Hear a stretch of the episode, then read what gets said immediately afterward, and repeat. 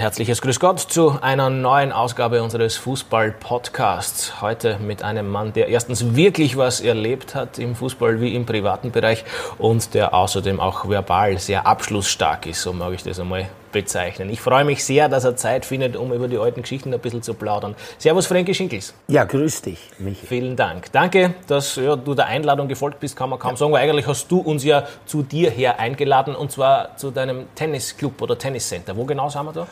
Ja, wir sind in äh, St. Pölten. Das ist, äh, ich bin schon seit äh, 90 hier in St. Pölten wohnhaft mit meiner ganzen Familie. Aber ich bin erst seit vier Jahren jetzt hier auf dieser wunderschönen UETV Tennis Sportanlage. Das ist beim Ratsdorfer See. Ganz schön, wenn man, wenn man einmal einen Tag nichts zu tun hat und die Sonne scheint, dann schaut mal vorbei hier. Äh, Campingplatz ist hier, die Landessportschule ist hier. Ja, ganze Sport, Sportarena. Und hier spiele ich seit vier Jahren sehr fleißig Tennis mit meinen 57 Jahren. Wunderbar, die man dir übrigens nicht ansieht. Aber sonst Danke. haben wir zumindest einmal die Werbebotschaft auch untergebracht und damit, glaube ich, haben wir ein ganz gutes Ambiente, um uns in die alten Zeiten zu stürzen. Ich mag beginnen beim ganz jungen Frankie Schinkels, der dem Vernehmen nach schon als Riesentalent gegolten hat und mit 16 Jahren dann, glaube ich, schon einer der jüngsten Profis überhaupt in den Niederlanden war, damals bei Feyenoord Rotterdam. Wie hast du diese Zeit abgespeichert? Wie ist es zu diesem ersten Profivertrag gekommen? Äh, muss ich dich kurz korrigieren? Danke oh, für gleich, die. danke, gleich, gleich bei der ersten nein, Frage. Nein, nein, danke für die Blumen, aber ich zahle eh den Kaffee. Du brauchst mir nicht mehr so viel loben. Äh, nein, es ist was anderes. Äh, ich war bei Feyenoord Jungprofi. Und äh, das heißt eigentlich, du kriegst äh, Peanuts und dann ein bisschen einen goldenen Ananas und dafür bist du Jungprofi.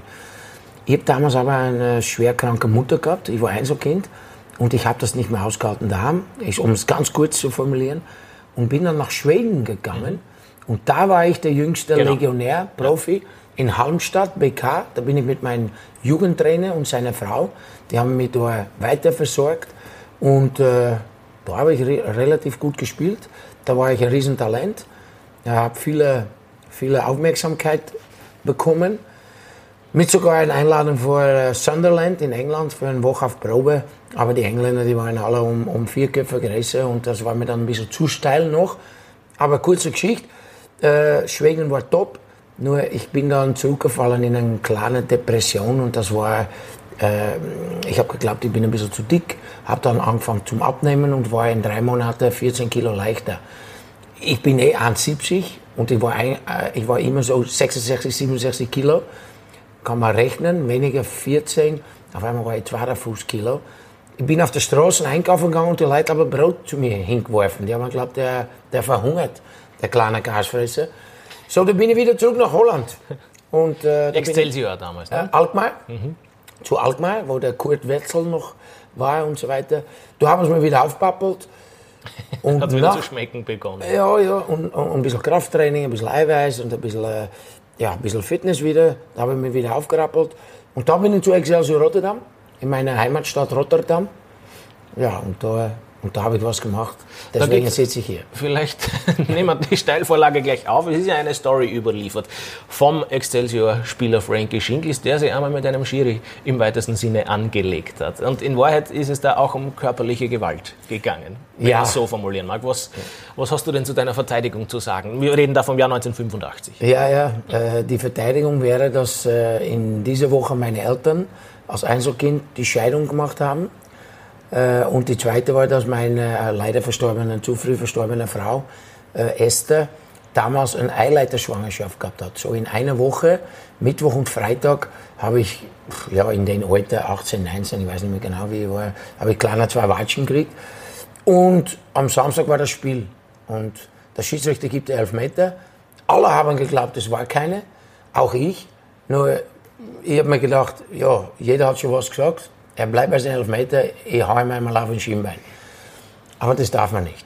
Ja, das kann ich jetzt auch noch immer sagen, das darf man wirklich Die Konsequenzen waren ja sehr schwerwiegend oh, damals. Acht Monate Sperre und natürlich als doch als großes Talent, Kapitän bei Feyenoord, alle Jugendmannschaften von Feyenoord durchlaufen, Top-Trainer gehabt in der Jugend, Leo Benacke, Westerhof, äh, Wim Jansen, Van Hanegem, alle waren da, Jan Mack. Äh, haben sie mir natürlich abbrennt. Also war das ein Ein- oder der Karriereknick, würdest du sagen? Ja, aber wie? In Holland schon, weil die haben gesagt, was ist das für ein Trautel, äh, ein kleiner Trautel, der den Schiedsrichterantritt gibt. Ja, aber zu Recht, nicht, haben sie das gesagt. Ja, und dann ist der kleine Frankie Schenkos äh, mit tränenden Augen durch die Welt gegangen. Und ich bin dann über Umwege nach Österreich gekommen, auf Probetrainingen bei Wacker Innsbruck wo du, wenn es wahr ist, als unter Anführungszeichen Hansi Müller vorgesehen warst, der dann aber doch den Zuschlag ja. bekommen hat an ja. deiner Stadt. Stimmt das so? Ja, stimmt vollkommen. Damals war die Phase noch, dass wir nur zwei Legionären äh, haben dürfen. Ich habe einen super Eindruck gemacht auf den damaligen Trainer Felix Laske, das weiß ich. Äh, mit Linzmeier, mit, mit den Spielern, die da, Koreimanns und, und äh, da waren alle Beischoss, Westertaler, da waren all die Jungs, Kirchler, Rolli Kirchler. Und die waren alle begeistert. Nur, damals war das schon der Swarovski im Hintergrund und die wollten einen, einen Namen. Und Frankie Schinkers hat kein Hund der Welt kennt. Mit seiner Vergangenheit Obwohl noch Obwohl du es talentmäßig oder technisch mit Hansi Müller aufnehmen hättest können zu dieser Zeit, nach deiner Selbsteinschätzung? Nein, nein. Also, muss ich ehrlich sagen, nein, nein. Was mich schon geehrt hat, dass später Ernst Happel als Trainer von äh, Wacker, Tirol wollte mich unbedingt haben. Ich habe dann verhandelt mit ihm in Wien mit einem Koffer mit Geld, war sogar da am, am Tisch, war sehr imposant. Aber mit Happel darfst du nicht machen, du darfst ihm nicht, äh, eigentlich, du darfst nicht Nein sagen. Und, oder nicht zu lang pokern, weil Pokern war ja, glaube ich, schon bekannt. Da wollte mich aber schon neben Hansi Müller haben, weil der Hansi Müller damals Wien gespielt. Nur kurz so, den Ausflug. Aber was mir dann äh, ja, sehr geehrt hat, dass Felix Latzke, mir bei Kurt Wiebach, Trainer bei Salzburg SAK, empfohlen hat, weil die wollte einen Spieler von Wacker Innsbruck. Und er hat gesagt, du, ich habe keinen für die, aber bei mir war vor zwei Wochen ein kleiner Holländer auf Probe und puh, schau dir den an. Ich bin eine Woche nach SAK Salzburg hingeflogen, bin gelandet, bin äh, in Empfang genommen worden und habe da mittrainiert. Und der liebe Gott wollte es wirklich so. Nicht nur deswegen bin ich ein gläubiger Mensch, aber ich habe ich hab jeden Ball ins Kreuz geschossen. Ich habe schon geglaubt, da ist ein Magnet drin. Äh, da ist alles gegangen, was du bei einem Probetraining brauchst. Deswegen auch den Vertrag. Mhm. Weil du Happel erwähnt hast, auf den werden wir freilich später auch noch zu sprechen kommen, weil Frankie Schinkel sehr wohl Kontakt dann äh, in Kontakt gekommen ist mit dem Trainer Ernst Happel, konkret mit dem Teamchef Ernst Happel. Aber vom SAK ist es dann weitergegangen zum Wiener Sportclub. Und dort hat es schon einige Kapazunder in der Mannschaft gegeben, unter anderem einen gewissen Hans Krankel, der später dann Spielertrainer geworden ist. Und der so ein bisschen, das vernimmt man zumindest, der Konterpart zu einem gewissen Felix Gasselich war, der auch in der Mannschaft gespielt hat. Wie gut oder schlecht haben sich diesen beiden Platzhirschen vertragen auf dem Feld und meinetwegen auch außerhalb? Ja, Und welche Rolle hat Frankie Schinkels in diesem Mannschaftsgefüge gespielt? Jetzt kann ich noch einen Satz dazu beitragen, das heißt Gasselich Austria Wien. Mhm. Kranko Rapid Wien. Und das ist schon sehr in Wien, gell? weil äh, ja, die, die, der Respekt im Spielfeld, im Spielfeld, noch einmal Betonung, ist groß, aber außerhalb des Spielfelds wird nur geekelt, blöd geredet und und und ja, da war der Keglewitz dabei, da war der Walter de Grey von Anderlecht dabei, da war der Abfalterer, Reisinger Andi, Dalos Bernd. Äh, wir haben eine Mannschaft gehabt, die war wirklich UEFA Cup verdächtig. Nur eins haben wir gehabt, da waren zu viele Einzeltäter ja, und Einzelfiguren. Und deswegen äh, ist es nie echt so eine große Mannschaft geworden. Äh, wir haben damals mit Walter Skocek, mit Walter Skocek haben wir einen, einen Trainer gehabt, der, der das nicht über die Runde gebracht hat. Äh, und wir haben dann als Nachfolger gehabt Rudi Eggenberger. Und der, der ist komplett gelenkt worden von Hans Krankel. Der Hans hat alles bestimmt. Der Hans war so, ich mag ihn jetzt, gell? ich mag ihn nicht jetzt, äh, ich habe ihn immer schon gemogen, aber der Hans ist ein Top-Typ. Aber wenn du 3-2 verlierst und er schießt zwei Tore, sitzt er allein im Bus und singt.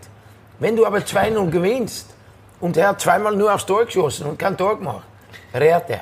So, äh, er selbst bestätigt das übrigens nicht. Er selbst sagt, ihm ist es immer um das Wohl und um den Sieg der Mannschaft gegangen. Darum, ich sagte, ich weiß, er hört diesen Podcast an. Hans Kranker, du bist für mich legendär, legendär. Aber ich habe die weinen gesehen, wenn du kein Tor geschossen hast. Und ich habe die jubeln gesehen, wenn wir verloren haben und du hast zweimal getroffen.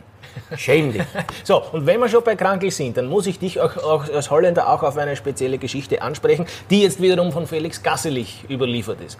Weil Gasselich sagt, er hat dem Krankel damals so ähnlich wie du gesagt, du warst ein ganz großer und einer der allergrößten Stürmer in Europa überhaupt. Aber es gibt da einen, den hat er selbst kennengelernt bei Ajax Amsterdam, ja. der war ein bisschen besser als du, lieber Hans. Die Rede war von Marco van Basten. Ja. Seitdem war dann das Verhältnis Gasselich-Krankel ein bisschen angespannt, sagt Gasselich. Erstens hast du diese Geschichte mitbekommen, zweitens war Van Basten wirklich besser als Krankel. Da muss ich äh, schon sagen, ja. Mhm. Der war äh, äh, anders. Der Van Basten war der noch mehr spielerende, äh, ich sage mal, Torjäger. Der Hans ist, so wie viele Torjäger natürlich, logisch, äh, sehr abhängig gewesen von, von Zuspielern. Van Basten hat die Aktion gehabt. Die, der hat den Ball über die Mittelauflage geholt und hat dann auch was machen können. Und äh, wenn du bei AC Milan und bei Ajax und der äh, holländischen Nationalmannschaft, äh, da hat alles passt. Ja. Der Hans hat bei Barca top gespielt, eine Weltklasse-Saison gehabt. Äh, aber Österreich Rapid gegen Donovic, gegen äh, Kufstein, gegen SAK, dort die Tore schießen, glaube ich trotzdem, mit aller Respekt, ist ein bisschen leichter als das Tor, wo der Van Basten schon hingeschossen hat. Gut, dann kommen wir wieder zurück zur Karriere von Frankie Schinkels und zu einer weiteren brisanten Station im Verlauf deiner Karriere, nämlich Austria Wien. Auch dort hast du es ja mit Namen zu tun bekommen, die durchaus geläufig sind in Österreich. Zum Beispiel bist du auch noch in den Genuss gekommen, Herbert Prohaska als Mitspieler ja. zu erleben. Was muss man über den Mitspieler Prohaska wissen? Ja, ich bin eigentlich mit, mit Herbert äh, nie so Freund geworden im Gegensatz zu Andi Ogris oder Toni Über den wir vielleicht auch noch ein, zwei Sätze ja, ja, ja, ja, äh, hoffe ich doch. äh, aber ich habe einen riesen Respekt vor den Herbert gehabt als Fußballer. Aber der, ich habe mit als Fußballer nicht dazu gepasst. Ich war gerade bei Wiener Sportclub ein bisschen so ein, so ein äh, Spielgestalter, der gern am Ball ist und so weiter. Und der Herbert natürlich auch. Und der Herbert ist natürlich weit über mich zu stehen gewesen damals. Und äh, da sind wir nicht so so zusammenkommen. Ja. Und dann habe ich auch, jetzt verstehe ich mich blendet, aber mit dem Erich Obermeier habe ich damals äh, ein Problem gehabt und der Erich war der große Chef mit dem Herbert im Spielfeld, ganz vorne Tibor Nilaschi. Und wir waren mit den jüngeren Kader, so Hörmann, Chuck, ich, Baumgartner, Webora, die sind gerade im Kommen gewesen. Und wir haben geglaubt, wir sind natürlich auch schon gut. Aber das waren wir natürlich noch nicht so. Und die alten Hasen haben ihre Vier verteidigt. Ja. Und äh, Deswegen äh, ist die Austria Wien als Spieler für mich nicht die goldene Zeit gewesen. Ich habe mich da als Spieler nicht echt so wohl gefühlt. Aber ich glaube, das ist dann auch ein bisschen am dann folgenden Trainer Gustl Starek gelegen, der dann für die nichts mehr übergehabt hat, oder? Ja, der, Haupt, der Hauptsache, äh, was mir stört an, an Starek, ist, dass er, das hat er nicht wissen können, aber ich schwöre auf alles, was ich habe, meine Kinder, meine Enkel. Ich habe damals eine Arschverletzung gehabt, ein, ein, eine Schambeinentzündung, ja, was jetzt noch äh, zu den Arschverletzungen gehört. Ja. Ich sag's mal, langwierige Geschichte. Langwierige ja. Geschichte. Und ich habe ich hab einen Tag trainiert, vier Tage nicht machen können. Mein Problem war, dass der Joshi Walter mir einen Vertrag gegeben hat, nur mit einem Fixum. Nur mit einem Fixum. Ich kann es ja sagen, ich habe damals äh, 100.000 Schilling verdient im Jahr, äh, im, sorry, im Monat, äh, ein Fixum. So, und, und wenn ich nicht gespürt habe, habe ich es auch verdient. Und dann haben wir es auf der Dauer geglaubt, was ist mit dem kleinen Trottel? Der will nicht kicken, weil er sich mit dem Sprache nicht versteht oder das. Und ich schwöre jetzt immer noch, ich kann, du weißt eh, wir haben uns schon oft miteinander was zu tun gehabt, ich bin immer korrekt und immer ehrlich. Ja? Und wenn ich irgendwas nicht sage, dann muss ich es nicht sagen. Aber ich habe damals eine schwere Verletzung gehabt, die hat mich keiner angenommen. Und deswegen äh, bin ich mit Starek natürlich nicht zusammengekommen. Andy Ogris, der Name ist schon gefallen, auch eine violette Kultfigur, übrigens auch schon einmal Hauptdarsteller in unserer Podcast-Serie. Und ich glaube, über den und über euer Zusammenwirken auch außerhalb des Platzes gibt es ja wirklich einige Schmankerl zu erzählen. Ein paar davon hast du ja auch in deinem Buch niedergeschrieben. Das ja. hat dem Andy damals nicht so geschmeckt, darauf wollen wir vielleicht eh gar nicht so eingehen. Ja. Aber ähm, sowohl dir wie auch Ogris und Co. ist ja der Ruf vorausgeeilt, jetzt nicht immer nach dem Training gleich schlafen gegangen zu sein. Magst du vielleicht einmal im Groben, ohne zu sehr ins Detail Stimmt. eingehen zu wollen, wie sich das damals abgespielt hat? Stimmt, äh, vollkommen. Äh, wir haben damals das Glück gehabt, dass unsere Frauen sie ja blendet verstanden haben. Wir haben dann die Kinder bekommen, auf der anderen Seite der Romy, auf der anderen Seite der Andi Natascha. Und äh, die Familie haben sie blendet verstanden. Und wir natürlich, äh, ja, du glaubst, du bist bei der Austria Wien, du bist wer. Äh, und da haben wir natürlich zu oft, äh, auch in der Nacht, äh, Leute kennenlernen wollen. Und deswegen bin ich, dann habe ich auch meine Verletzung bekommen. Das, das war einfach meine Dummheit. Ja. Äh, ich bin auch beim, beim Olympiateam, sind wir gesessen und haben bis vier in der Früh äh, gehalten. Und der nächste Tag war am achten Tag Wache. Das ist alles nicht, tragt nicht dazu bei, dass du frisch bist und fit bist. Ja. Aber das sind die Sachen, von denen man lernt. Wenn man später Trainer wird, dann kann man da seine Spieler darauf aufmerksam machen, dass das nicht gut ist. Aber ich habe all diese Fehler gemacht, bin auch bestraft worden. Und äh, jetzt weiß ich natürlich besser. Aber der Andi Ogris, im Gegensatz zu mir, das war eine Maschine. Das war ein Viech. Der Andi hat äh, ein Promille gehabt und hat den nächsten Tag trainiert. Du hast geglaubt, er war drei Tage in Reha. Und ich habe trainiert. Du hast geglaubt, er hat zweimal ein Bein gebrochen. So, da siehst du. Verstehst du? Wie, wie Rossnatur. So. Ja, aber er hat gelebt von seiner Robustheit. Ich habe gelebt von, mein, von meiner Technik, von meinem Spielwitz. Äh, aber wenn du natürlich mit einem Promille im Schädel trainierst, dann hast du weniger Spielwitz. Ne?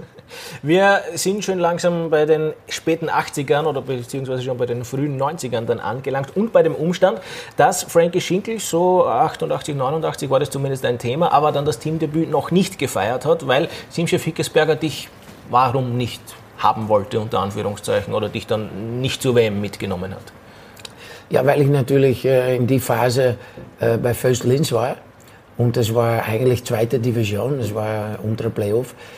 Und ja, ich, ich behaupte, äh, ich war wieder am richtigen Weg. Ich, ich, ich brauche immer wieder ein paar Fotzen, ein paar Watschen, dass ich wieder aufstehe und dass ich weiß, aha, äh, so ist es. Das wird natürlich immer weniger, weil wenn du so viele Watschen gekriegt hast im Sport und auch im Privatleben wie ich, dann lernst du natürlich daraus, sonst, sonst, sonst bleibst du ein Trottel. Nicht?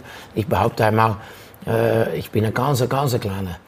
Und deswegen ja, äh, habe ich viel gelernt und mache natürlich jetzt wenige Fehler.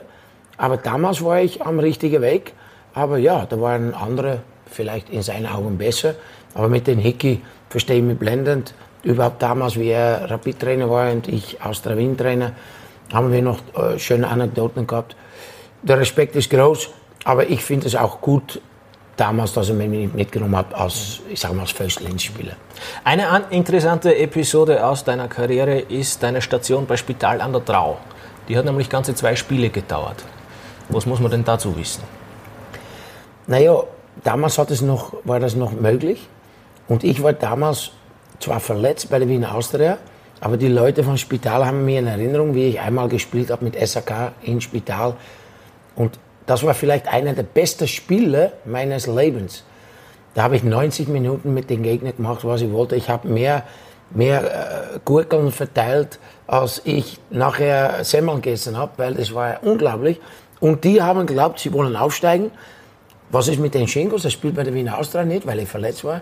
Äh, wir holen den. Und ich habe dann korrekt gesagt, ich bin nicht hundertprozentig fit, aber wenn sie es glaubt, sie kann euch helfen, probiere es. Bin dann hingegangen, habe gleich 3-2 gewonnen gegen Stockerau. Da habe ich eine super, super Performance gemacht und dann eine Woche später das entscheidende Spiel in Salzburg am Arsenal geführt. Da habe ich auch sehr gut gespielt.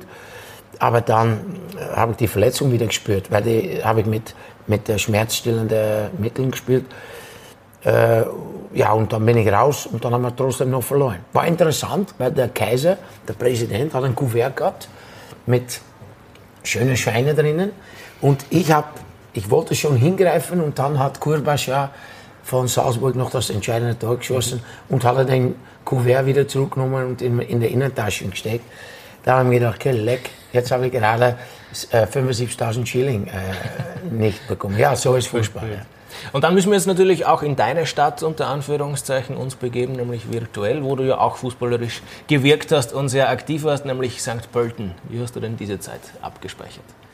Ja, bei VSE habe ich äh, wunderschöne Zeiten gehabt. Ich bin da über den Hubert Baumgartner, äh, den ich da noch danken muss. Der hat mir wieder richtig, äh, richtig auf die Spur gebracht, weil er mich ignoriert hat und weil er gesagt hat, gleich, du bist ein guter Kicker, aber ein Trottel weil du glaubst, du bist äh, gut, äh, du könntest aber viel besser sein.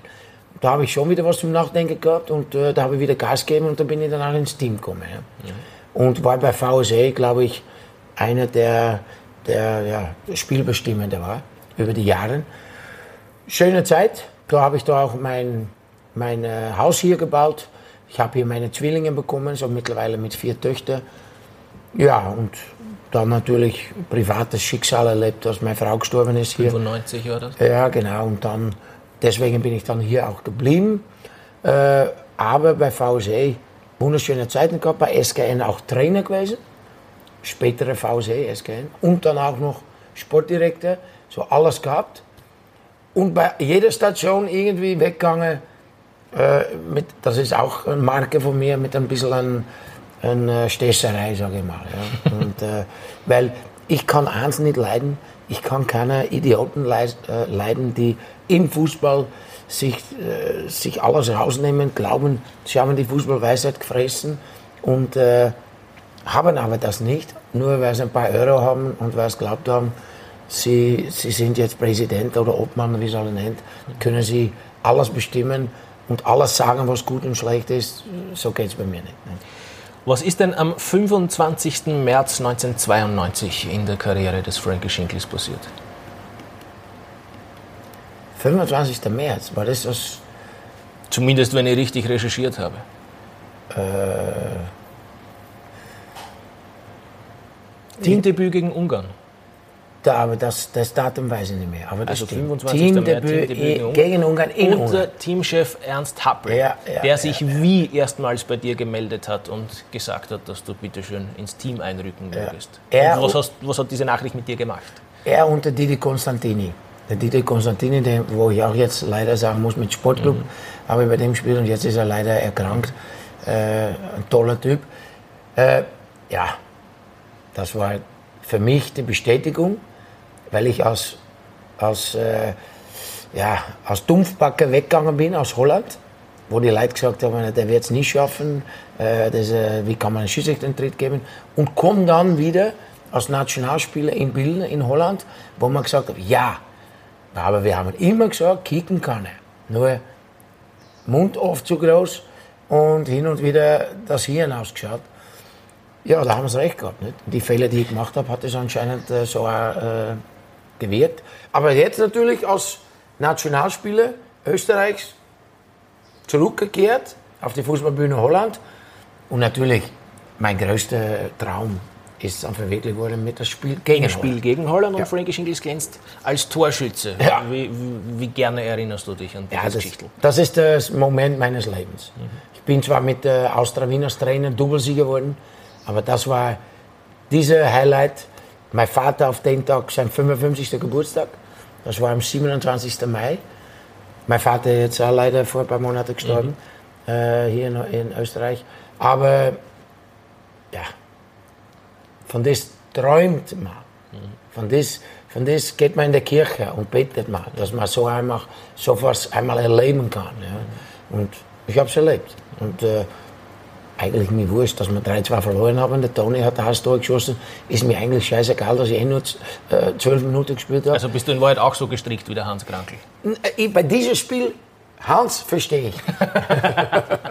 Vielleicht noch ein Wort zu Ernst Happel, der damals ja schon schwer gezeichnet von seiner Krankheit war. Wie hast du ihn trotzdem als Teamchef erlebt und wie ist er mit, ich werfe dir dieses Image jetzt einmal an den Kopf, schwierigen Typen wie mit dir umgegangen? Ja, wenn man dann sagt, äh, der Fußballgott, dann ist er für mich der Fußballgott. Ich, ich habe ihm alles zu verdanken, dass er mir die Möglichkeit gegeben hat, ich sage mal, Holland zu zeigen, dass ich äh, doch einer war. Mit aller Ecken und Kanten. Aber Ernst Happel, wie er da gekämpft hat mit dieser, mit dieser Chemos, mit dieser Krankheit, mit diesem äh, Wissen, er, er hat es nicht mehr lange. Es war Wahnsinn. Eine Episode muss ich erzählen, die erzähle ich immer wieder an die Leute, die den Happel nicht gekannt haben. Der Happel war der Fanatiker, Disziplinfanatiker. Es gibt keinen größeren, den ich kennengelernt habe. Ja, der Peter Packel vielleicht. Ein, ein Schüler. Happel-Schüler. Ja, ein Happel-Schüler. Und der Happel ist beim Essen zweimal äh, nicht da gewesen. Aber da war Panik, das kannst du mir glauben. Da sind die Ärzte, äh, Konstantini, die, die Trainer, sind in sein Zimmer gerannt und, und haben geschaut, ob er noch lebt. Aber dann ist dann schon, das nimmt er schon mit als Spieler, ja. Weil dann bist du mal kurz Atem weg und dann ist er Gott sei Dank wieder gekommen mit seiner äh, ganz ruhigen Gang. Aber das war ja nichts für Happel. Zu spät kommen beim Essen oder, ja. Und für den waren alle gleich. Das hat mir gedacht. Der Tony Polster, der große Tony Polster, der damals zu Torino gewechselt ist und Millionen verdient hat und jeder aufgeschaut hat, der war, oder in Spanien gespielt hat dann auch, der war von ihm genauso gleich wie der Watzinger von FC Tirol. Und das hat mich imponiert. Was macht denn der Name Egon Cordes mit deinen Synapsen? Egon Cordes, äh, ich will und ich kann nicht. Er will Cheftrainer sein und kann es nicht. Also vielleicht der Hintergrund zu der Geschichte. Frankie Schinkels hat sie dann noch einmal zur Austria verschlagen. Das war 1994. Wenn ich recht recherchiert habe, bist du unter Cordes aber gar nicht mehr zum Einsatz gekommen. Einmal, einmal bei einem super Cup-Spiel und das habe ich sogar einen Elfmeter rausgeholt und war, war nicht einmal, sagen wir mal auf Deutsch so schlecht, auf, auf Österreichisch. Das sagt man in Österreich, das ist nicht so schlecht. da kann man eigentlich auch sagen, das, ist, das war gut. Das war auch gut, aber ich war nicht sein Typ. Und äh, ja, das muss ich akzeptieren. Und ich habe einen Leistungsvertrag gehabt, das heißt 20.000 Schilling mit vier Kindern äh, verdient als Fixum und 10.000 Euro, äh, 10.000 Schilling am Punkt. Das heißt, ein Sieg 20.000 Schilling, zweimal bei der Wiener Austria im Monat gewinnen. Mit den 6.000 hätte ich gut leben können. Das hat alles der Peter Müller damals äh, organisiert. Aber er hat mir die Möglichkeit nicht gegeben und wenn du dann jeden Tag von St. Pölten nach Wien fährst und verdienst 20.000 Schilling, hört sich jetzt vielleicht viel an, aber für mich war das weit, weit, weit zu wenig und deswegen äh, habe ich natürlich ein bisschen einen, einen, einen Zorn gekriegt und bin dann auch weggegangen. Das verbindet dich übrigens auch mit Andy Ogris, der über Ego ja. auf Egon Cordes auch nicht ja. wahnsinnig gut zu sprechen ja. ist diese Tage. Wie bewertest du denn jetzt so, wenn wir ein bisschen Bilanz ziehen wollen, ganz grundsätzlich deine Spielerkarriere? Was wäre noch alles drin gewesen, wenn es die von dir angesprochenen ähm, Kalamitäten nicht gegeben hätte? Da war mehr drinnen gewesen. Da war viel mehr drinnen gewesen, weil ich weiß, dass äh, ich hätte, ich habe Angebot gehabt von 1860 München, äh, von äh, Bielefeld. Äh, ich war in Spanien, ich war bei äh, Sabadell, äh, ich, ich war bei Saragossa im Gespräch. Ja, meine Art, Fußball zu spielen, mit dem haben viele Leute was anfangen können.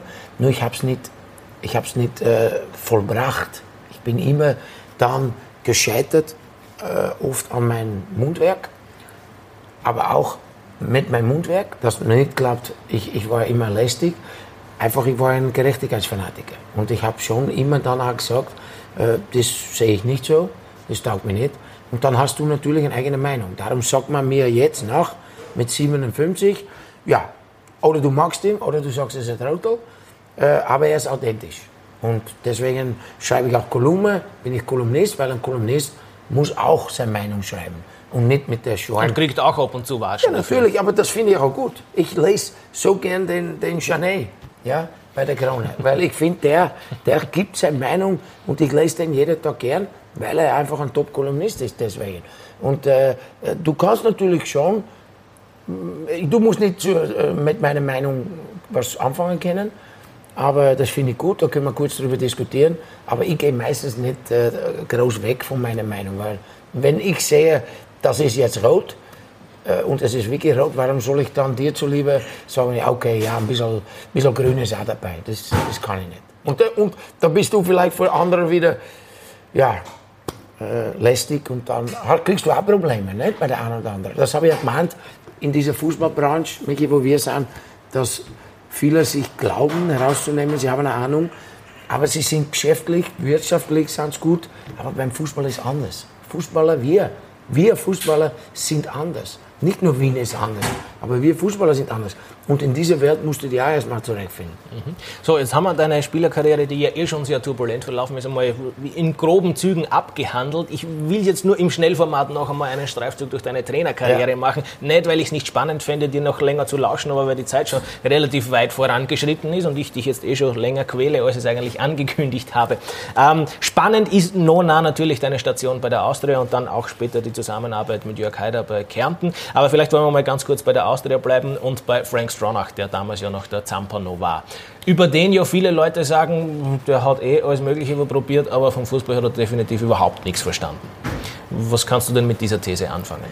Der Stronach ist auf ein Schiff gefahren als Kapitän äh, mit der Austria Wien Familie.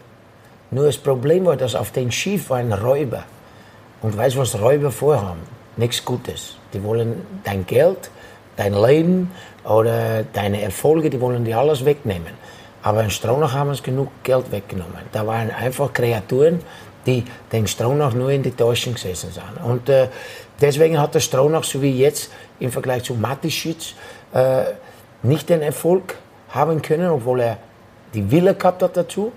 Aber weil der Stronach war ein, ein super Mensch. Aber äh, das kreide ich ihm an, dass er das nicht gesehen hat. Ja? Und das war so ein kleines Netzwerk um ihn hin. So die, wenn einer gesagt hätte, äh, Frank so und so, dann hat der andere gesagt, nein, das stimmt ja nicht, nein, das stimmt nicht, nicht Frankie nicht. Ich habe ihm auch gesagt, Herr Frank, die, die nehmen die, die Marie weg. Nein, das stimmt nicht, das ist ein guter Mensch, nicht, nicht. Aber, Aber hat man mit ihm reden können? Ja, hat man ihm was erklären können oder hat er sich was angehört, wie Fußball funktionieren könnte? Äh, vom Fußball hat er wenig Ahnung gehabt, aber als wirtschaftlich brauche ich, glaube ich, äh, ihm nicht einmal einen, einen, Millimeter reinreden, weil wenn ich diese Erfolge habe und diese Milliarden verdient habe, was er in seinem Leben verdient hat, dann mische ich mich da nicht ein. Aber beim Fußball muss man mir nicht erklären, dass der die Dulica äh, ausschießen muss. Wenn wir eine spielerische Mannschaft haben von hinten, will ich den Ball in die eigene Mannschaft Und das wollte er. Also er wollte, er wollte dir erklären, wie du er wollte mir musst. und äh, Peter Stöger als Sportdirektor, äh, uns zwei wollte er das erklären. Ja. Und äh, ich lasse mir das nicht erklären. Wobei, ich war ein Liebling von ihm, weil er gesehen hat, aha, der ist ehrlich. Weil zu mir hat er auch gesagt, ich, ich habe jetzt einen, einen 30-Jährigen nicht, einen, einen guten Freund nicht, das erlebt nicht. Guter Stimmenimitator. Ja, weiß ich, aber ich habe dann auch gesagt zu ihm, ja, aber Frank, aber du brauchst ja Viagra, nicht? Weißt du, also, weißt du sage ich, ich noch nicht, ich nehme noch Mentos oder äh, TikTok, nicht? Du, was ich meine? Aber äh, äh das hat im Theater, das war äh, äh, Schmäh, das war Lachen, das war äh, mit offenem Visier. Weißt du, und das hat ihm taugt. Ich, ich bin kein Arschkralle. Ich bin alles, aber kein Arschkralle. Ich mag keine Arschkralle. Und deswegen äh, habe ich mit ihm deswegen nie ein Problem gehabt. Ein Problem habe ich gehabt, ist, dass er mir versprochen hat, dass wir äh, äh, entschädigt werden, Prämien, wenn wir Erfolge erfahren. Das haben wir gemacht. Wir sind Master geworden, Cupsieger. Double haben wir gewonnen und da er mich nie entlohnt. Äh, das wirf ich ihm vor, da geht es um 194.000 Euro. Und äh, was ich mit Kretschmer und Neumann damals ausgemacht habe, die habe ich nie bekommen. Hätte ich gut verwenden können. Obwohl er auch sonst nicht schlecht gezahlt hat. Ja, aber ich habe als Cheftrainer 150.000 Euro verdient und der Trojanski hat schon alleine 250.000. Damals hat jeder im Schnitt 800.000 verdient, eine Million Euro. Da waren Spieler dabei bei 1,3 Millionen. Das ist es ja. Und ich als Cheftrainer äh, 150.000 Euro. Ja, Tust du denen ich, ich, gefallen, wenn du, denen, wenn du deren Gagen jetzt ausplauderst? Äh, warum nicht? Das ist alles offiziell gewesen ja. beim Stronach. Stronach und auch Jörg Heider haben eins gemeinsam, waren immer korrekt, haben immer äh, korrekt ausbezahlt, weil die können sich das nicht erlauben. Auch der Jörg Heider hat alles, was er bezahlt hat, korrekt, weil er hat gewusst, ein Fehler und ganz Wien äh, kommt nach Kärnten, um ihn zu, zu verhaften. Wobei man wirft ihm ja jetzt schon vor, dass er auch aufgrund seines Gehabes, was die Führung des Sportvereins angeht, mehr oder weniger das Land ruiniert hat, wenn ich es mal äh, ein bisschen flapsig formulieren das, darf. Das, das darfst du. Äh, ich kann aber nur sagen, ich habe keinen besseren Präsident haben können wie Jörg Heider. Von wo er die Marie gehabt hat. Ja, glaubst, ich, jeden Tag habe ich ihn angerufen und gesagt, na Jörg, von wo haben wir das gehört jetzt wieder? Aber hinterfragt äh, hast du es nie? Nee, bei Jörg Heider man von Kärnten eine richtige Persönlichkeit. Äh, das ganze Bärentaler, wie das heißt, gehört ihm. Der muss ja ein bisschen was haben. Und wenn der, der arbeitet wie alle anderen, der sagt, du kannst in Kärnten schon was machen, aber du musst den Verein ein bisschen sponsern. So, so rennt das. Aber ich als Sportdirektor habe gesagt, Jörg, ich brauche 200.000 Euro für die Spielergehälter. Der nächste Tag war es da. Aber wie viel Ahnung vom Fußball hat er gehabt, Heider? Äh, mehr Ahnung, weil er sich immer mehr informiert hat mhm. als Frank Stronach. Frank Stronach hat, hat sich herausgenommen, dass er, dass er schon weiß. Äh, Heider hat immer gefragt. Und mit denen haben wir dann diskutieren können. Und das war gut. Mhm. Eine Episode ist noch aus deiner Zeit als Austria-Cheftrainer und Meistermacher überliefert, aus der du ja auch kein Hehl machst, nämlich den Umstand, dass du ab und zu oder durchaus regelmäßig in die Trinkflasche etwas Alkoholisches eingefüllt ja. hast. Ja. Weil du damals psychisch angeschlagen warst ja. oder wie ist das damals gelaufen?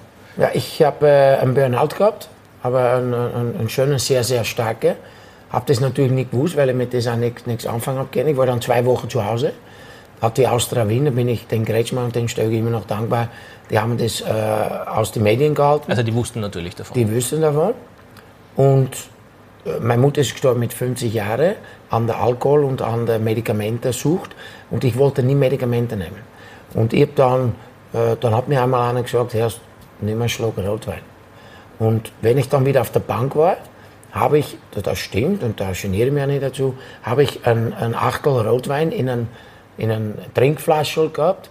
Äh, und hin und wieder, wenn ich gespürt habe, jetzt, jetzt wäre ich unrund ein bisschen, ja, habe ich einen Schluck Rotwein genommen. Und das, das ist einmal dann noch lustig gebracht worden, weil mein Tormann-Trainer äh, schnell einmal einen Schluck von meiner Flasche genommen hat und dann äh, der Gruber Franz geschmeckt hat, dass es nicht unbedingt ein Himbeersaft ist. Die Spieler haben davon gar nichts mitbekommen? Nein, nein. Manche Sachen, schau, ich habe ein Buch geschrieben und wenn ich alles sage und alles ausplaudere, äh, wird das Buch noch viel, viel dicker. Aber es gibt schon Regeln, die bleiben immer intern und im Raum. Äh, die muss man auch so lassen. Aber äh, das, was man natürlich auch, ich plaudere gern, weil ich will aber gern will aber gerne die Leute äh, erklären, was gut und was schlecht ist. Aus meiner Erfahrung. Weil ich finde, dass man die Erfahrung weitergeben muss. Wer war denn das größte Gefrast, wienerisch gesagt, das du trainertechnisch zu betreuen hattest? Wer war der schwierigste Fall, den du betreut hast?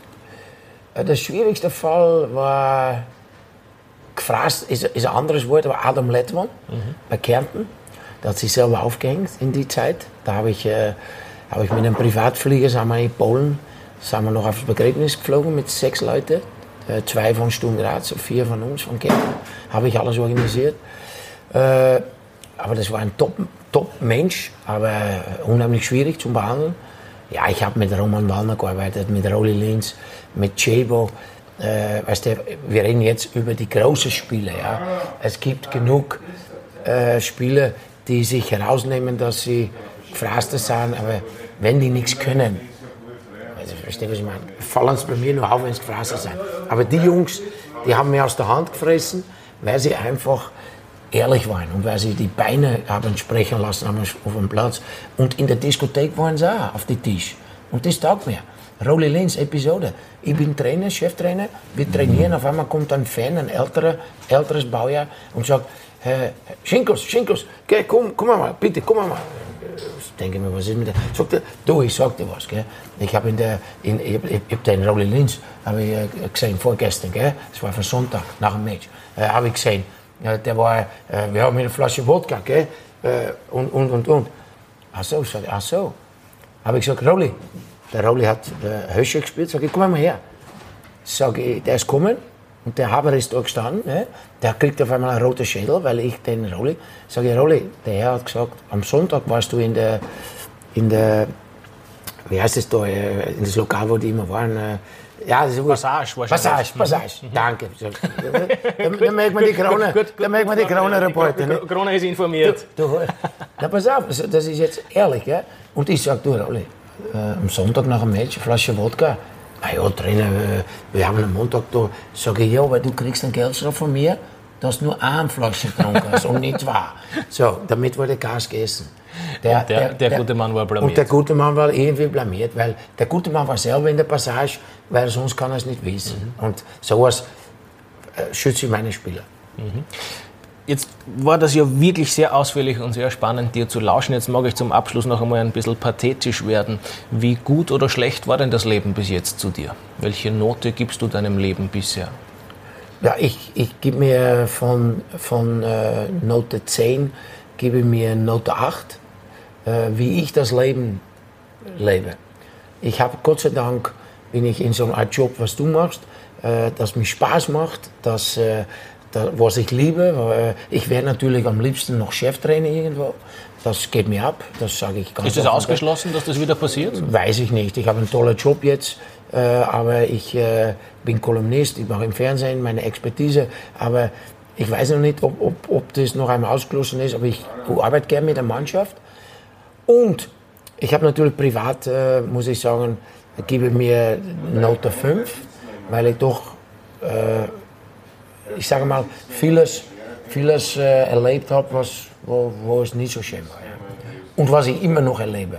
Ja, weil große Familie sagt man große Probleme. Ja. Und so, so muss ich immer schauen, als, äh, ja, als Wolf vom Rudel, dass das alles zusammenbleibt. Ja, und das alles. Privat gibst du dir deswegen die Note 5, weil du selbst halt unter Anführungszeichen versagt hast, weil man gegen Schicksalsschläge kann man sich schwer wappnen.